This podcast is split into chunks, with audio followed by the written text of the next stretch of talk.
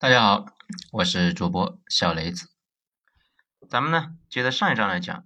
啊，上一章的话还有一部分没讲完。文章是来自于微信公众号“九编”，作者呢二号头目。咱们上一章是说到乌克兰经济呢是高度依赖于俄罗斯的，哪怕是在两国公开决裂、剑拔弩张之际，乌克兰的第一大贸易伙伴那一直都是俄罗斯。当然呢。在二零一八年之后，就变成了东方某大国。离开俄罗斯，那基本就没法活。但是通过这么多年的宣传方面的不懈努力，人民呢无限向往欧盟，啊，这就非常难办了。政府那夹在中间，进退两难。整体来说呢，加入欧盟将来可能是好的，但是眼前立刻就会出事，因为俄罗斯和白俄罗斯不希望他出走。乌克兰要是敢走，就不跟他做买卖。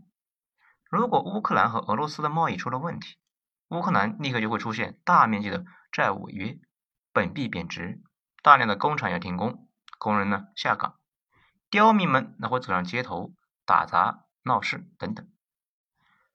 这也是为什么二零一三年乌克兰总统反复权衡之后，决定停了签署加入欧盟的手续。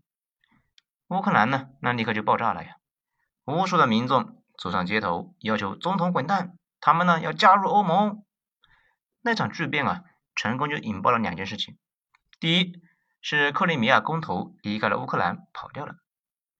克里米亚老百姓呢支持脱欧的高达百分之九十，这你就知道啊，这个国家有多么的失败。经营了这么多年，一点向心力也没有培养出来。事实上呢，也没怎么经营。乌克兰政府一直都是打打酱油。面对克里米亚跑路，乌克兰政府啊指望西方来出手干预，可西方的态度呢，和当初希特勒吞并捷克苏台德地区的时候，他态度一模一样，只想绥靖，声援呢，哎那是可以的，真出手啊那是不行的。而且西方国家那也不是铁板一块，英国对俄国的态度很恶劣，德国和俄国之间呢关系很暧昧，这倒也不奇怪。德国是欧洲最大的工业国，需要俄国的原料。俄国人卖了油，有了钱就要买奔驰，就又得找德国。此外呢，他俩血缘上那还有一个巨大的纽带。当初啊，两德合并的时候，东德有几百万的俄国人，这些人也变成了德国人。现在德国内部呢，很少有说俄国的坏话，就好像啊，新加坡天然就跟印度的关系不错一样。新加坡。那也有很多的印度人，俄国人也很喜欢德国人，因为苏联时期啊，搞逆向民族主义太厉害，就天天宣传战争是纳粹发动的，不是德国人民发动的。这个看着很眼熟啊，但是不要奇怪。这一来二去呢，两国政治上冲突较大，但是啊，生意、民间、领导层面这关系还不错。另外一事情呢，就是我们今天要提到的乌克兰东部。也要求独立，因为这个东部啊是说俄语的，乌东本来就跟乌克兰就不是一伙的，文化、语言、风俗、民族啊都不一样。独立之后，准备以独立经济体的身份加入俄罗斯和白俄罗斯的经济圈里面，这乌克兰肯定不能接受啊！从此乌东就变成了冲突前线，就一直在打仗，这好好的一个国家就变成了个修罗场。而且呢，乌克兰一直都缺乏对基层的管理。国外的 NGO 啊，大家注意下这个词啊，这个词呢就是非政府组织。早年那是一个非常中性的，但是呢这些年开始往贬义词的方向溜达。因为非政府不代表他的主张是对的。事实上呢，很多 NGO 的屁股那都是歪的，接受了财团大面积的现金之后，变得是往往的无恶不作。比如呢，乌克兰在危机期间就有西方的 NGO 出钱，一天四百块的乌克兰货币，请大家呀去广场搞事情。这可以说啊，乌克兰乱局是本国的刁民们和国外的政治势力一起努力的结果。那这里有个问题啊，为什么有人这么坏呢？故意要把别人搞乱呢？那这一点原因很多，有西方国家呢就是要把乌克兰搞坏，通过乌克兰间接搞俄罗斯。美国要搞垮俄罗斯这个事情呢，就跟 A 股的股民要抄底一样，长期而稳定的事业。还有的呢，这个机构啊，单纯就是为了牟利。乌克兰局势动荡，这个汇率肯定就不能稳嘛。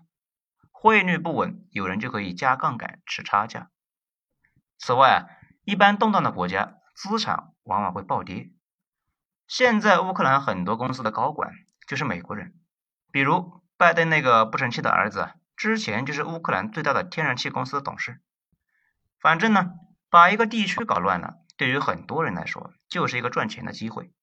大街上血流成河的时候，就是收资产的时候。咱们再来说乌东冲突。乌克兰本来就是俄罗斯的一个缓冲区，后来啊，不是被西方给弄走了吗？这一下，俄国的腹地就暴露在了西方的眼皮底下。这件事情呢，如果发生在叶利钦时代，可能呢，那也就忍了。但是普京对这个事情非常的强硬，一方面拿走了克里米亚，另一方面把乌克兰东部说俄语的那一块也给拿走了。这个事情呢非常难说啊，谁对谁错？毕竟俄国打的牌呢也不是直接分裂乌克兰，而乌克兰东部的老百姓自己想走。英国人呢刚搞完苏格兰脱英公投，外人呢也不好说什么，只能是让他们自己解决。站在乌克兰政府的层面，他们也有权利反分裂。我国呢，肯定不会反对，原因呢，你们也都懂。再转来转去吧，最后的结果就是他们自己解决乌克兰内部各方在各自金主的支持下打来打去，所以乌东战争持续了很多年，依旧没有结果。乌克兰领导呢，只要是个爷们儿，那就不会放弃乌东。但是去挑战俄罗斯这个事，那不是闹着玩的呀。乌东问题，那自然也就没完没了。战争呢一开始呢非常激烈，双方是没轻没重啊。很快就发现战争极其残酷，毕竟用现代武器打陆战本身呢就是非常少儿不宜啊。在二零一五年的时候，曾经出现过乌克兰政府的军啊五千多人，那也有说是四万的啊，遭遇到乌东武装的彻底围杀的情况，总共呢十七个旅的国防力量基本就被消耗殆尽了。不是被全歼，就是被打残，老兵那悉数阵亡，几乎就失去了战斗力。此外呢，西方的雇佣兵和俄国的雇佣兵在那个地方啊，是你来我往，互相伤害。中间呢，双方还一度签订了一个协议啊，说是先停火啊，不打了。但是啊，小规模冲突就一直没停过。整体而言呢，乌东战斗力啊要强那么一丢丢。这里需要强调的是啊，现在乌东的战斗人员被称为民兵，其实是真正的原乌克兰陆军。这外加了不少的车臣雇佣军，在车臣人嘛，天性好战，又看淡生死，天生的雇佣军呢。这自从啊被俄国彻底打服之后，一直给俄国人当马前卒。叙利亚和乌东都有他们的身影，而乌克兰政府啊，听着是很正规啊，其实是刚刚拿起枪的民兵。所以呢，仗没法打，一打呢就是一边倒。不仅如此啊，乌克兰正规军的素质那也非常的堪忧。比如之前那有一次任务当中，一股侦察兵被突袭，全部阵亡。侦察兵呢，一般都是军中的骨干，身上竟然还带着手机，哼，这也是乌克兰人才能干出来的事情呢。这一次呢，拜登不是上台了吗？拜登上台的时候，那咱们就说过。民主党那肯定是要联合欧洲对付俄国，最好的办法呢，就是在俄国边境上面重燃战火，顺便支持俄国境内的反对势力，内服外用，这彻底搞虚俄国，最好啊能够再肢解一次，这样呢，俄国的廉价资产就可以成为美国天量的债务续命。所以啊，拜登上台之后第一件事情就是怂恿乌克兰赶紧上，如果俄国边境烽烟四起。那也正常，只要俄罗斯边境打了起来，俄国就得被迫放血，俄国老百姓的生活呢也得受影响，说不定呢不少人会很反感乌东的战争消耗，纳闷跑去打什么仗啊？到时候再在俄国内部呢搞点事情，这内忧外患的，说不定能把俄国彻底给搞死。这些呢都是名牌啊，明着玩，甚至呢给民主基金会的一个预算也能够查到。大家还记得奥巴马时期吧？这拼了美国国内页岩油企业在生死线上徘徊，也要联合沙特压低油价，那就是要捅死俄国。这不，奥巴马的副总统回来了，奥巴马的政策呢，那也跟着回来了。而且只要打起来，欧洲的老百姓就会同情乌克兰，进而啊对俄国产生敌意。欧洲的政客们呢，那就得顺着风向反俄。这既拉拢了欧洲，又避免了欧洲和俄国鬼混在一起。最好呢，能把北溪爱好给搞黄了。现在美国啊，对德国、俄国两国的态度呢，就像极了当初英国对德国、法国的态度。无论如何，不能让他们走得太近。同理，中日之间那也夹着一个美国，没有矛盾也得制造矛盾。总之，那就不能相安无事。这一次呢，是乌克兰打着收复国土的旗号，向东部的几个俄语地区突然发起了行动。这个还没有开始正儿八经的进攻啊，反正旗号上呢也没啥问题，国际社会上也都是漠视的。乌克兰政府啊这几年干的那也是一般。这指望他呢，正好可以煽动一波民族主义情绪。但是啊，乌东那个地方已经是宣布自治了，也正大光明的反侵略，俄国偷摸的支持，看着问题那也不是很大。从现在的情况来看呢，如果俄罗斯不支持东部的话，乌东那就根本顶不住啊。不过俄罗斯那边应该那也有准备。就在川总上台这几年，美国基本上那啥也不管了。但是北约一直在乌克兰训练部队，准备反攻。乌克兰内部啊，就有大量的北约雇员和这个教官。这几年呢，又给派了八个旅，这一次啊，基本是投入到了前线。土耳其也卖了无人机给乌克兰。